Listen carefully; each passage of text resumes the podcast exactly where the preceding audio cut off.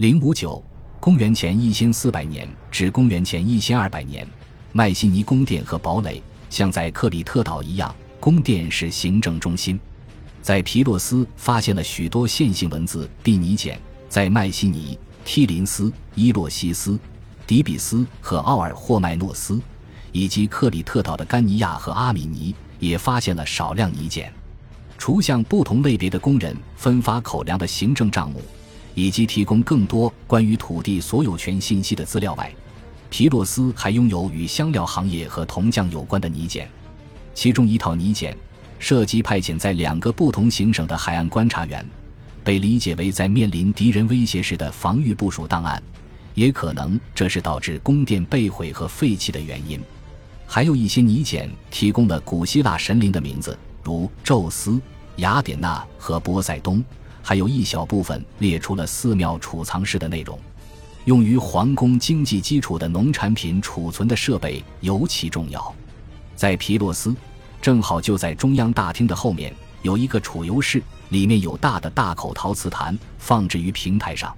附近是另一个储油库，而其北部的一个独立建筑存放着几十个罐子，用来储存葡萄酒。在提林斯，墙后的大屋子很可能充当了粮仓。但没有残留任何东西，只有在麦西尼北部边界领域上的一个小的住房遗址，及马其顿中部的阿西罗斯，才有确凿证据证明这些农作物的存在。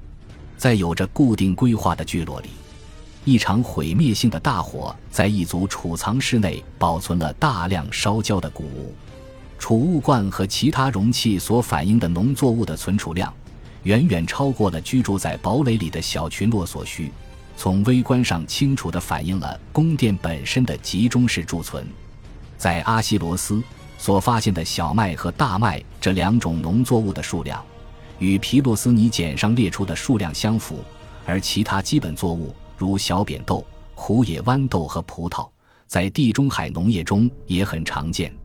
泥简还列出了大量的动物：牛、猪、绵羊和山羊。同时注意标明它们是雄性的还是雌性的动物。许多遗址的骨骸证实了这种模式，但除通常所显示出的狩猎的重要性之外，也许它是作为一种树立威望的活动。甚至在梯林斯和马其顿地区的卡斯塔纳斯等遗址也发现了尸骨，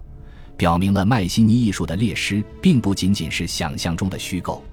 我们对宫殿以外聚落的了解是有限的。尽管麦西尼、梯林斯和皮洛斯的周围有大型聚落，但在克里特岛尚未挖掘出具有古尔尼亚或帕莱卡斯特罗这样规模的城镇。个人住宅基本上是建成两层楼，较低层专门用于储存，如麦西尼城堡外的游商之居。这里和它的近邻所含有的贵重物品，诸如粗陶和彩瓷花瓶，以及大量的象牙镶饰物品。可能来自家具或组装家具的作坊。这些镶嵌物包括带有野猪牙头盔的头部、八字形盾牌、海豚、贝壳以及具有精巧柱头的锥形柱。其中线性文字必简版的发现，凸显了这组居所的重要性。麦西尼的宗教中心提供了有关宗教工具的最明确的证据。一组建筑物竖立在卷形木 A 以南的一个狭窄的空间中。里面存放着各种不寻常的堆积文物，这些建筑物包括有圣殿，中央有一个平台，墙壁四周设有长台，具有内部储藏室，以及壁画厅，有一个中央壁炉，在壁画下面有一个祭坛式的长方形平台，还有一间带有长台的内室。圣殿的正厅里，在支撑屋顶的一根柱子后面，一尊造型粗糙的女性泥塑像站立在一个几乎看不见的平台上。而在后面密封的储藏室里，发现了大量破损的双臂张开、面目恐怖的男女泥人，同时还发现了一条盘绕的紧紧的泥蛇，舌头高高扬起，还有一尊着色精致的女性泥雕。壁画厅的祭坛一侧摆放着一尊雕刻精美的年轻人的象牙头，他曾经镶嵌在一个木质的身体上。附近是一头昂首俯卧的象牙狮子，它的底部具有长方形的槽。这可能是宝座的扶手。壁画本身的下部是一位面向祭坛的女性人物，她戴着精致的头饰，举着麦穗。壁画的上面部分是两个更大的人物图案，一个肯定是女性，另一位可能是女性，她们彼此相对，其中一人拿着一把直立的剑，另一人拿着一根棍棒，也许是矛杆或弓。房间里的其他地方有一个粘土的棺椁或浴缸，以及一个铅制容器，里面装着各种各样的物品，包括一块埃及彩陶匾额。上面印有埃及国王安曼霍特普三世名号的象形文字长方形图框，已经有一百五十年的历史，可能是某种官方联络的遗物，而不是私营贸易品或古玩物。还有大量的家用陶器，在里面储藏室后边的平台上，竖立着另一位小巧优雅的女性雕像。这里的礼拜涉及各种不同的祭品。有时可能为放置在平台上，或者呈现在粗糙雕像手中的珠宝。优雅女性的角色尚不清楚，唯一可能被认为具有焦点地位的形象，是壁画厅中站立在祭坛上或一侧的象牙头青年。进入这些房间的难度，表明这也不是一个公共的礼拜场所。从其他遗址都没有发现蛇和粗糙的塑像。但来自梯林斯城堡下层和菲拉科比城墙旁边的小雕，证实了麦西尼神殿的一般性质。然而，我们掌握的信息太少，无法判断这种宗教与克里特岛所奉行的是否有所不同。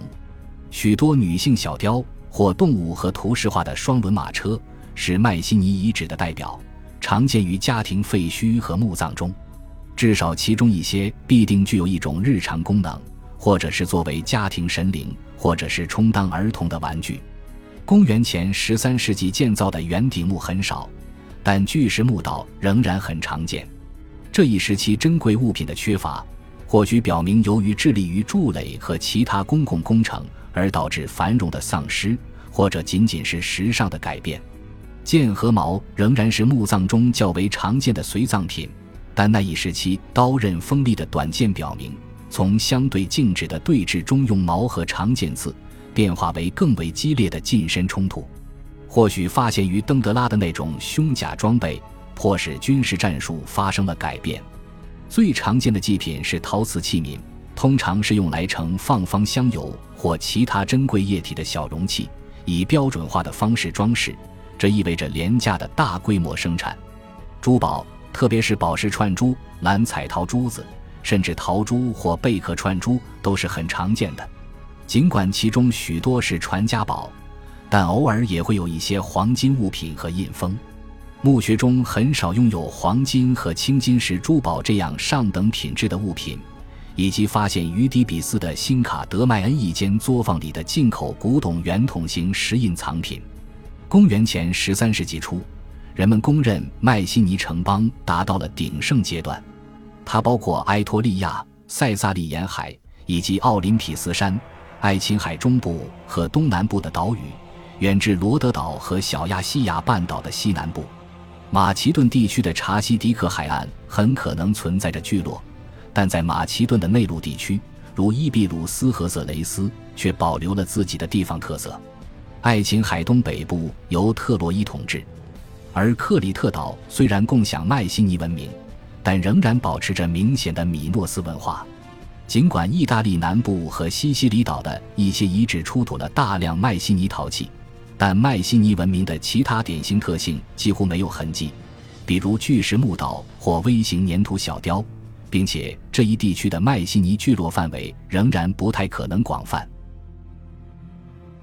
本集播放完毕，感谢您的收听，喜欢请订阅加关注，主页有更多精彩内容。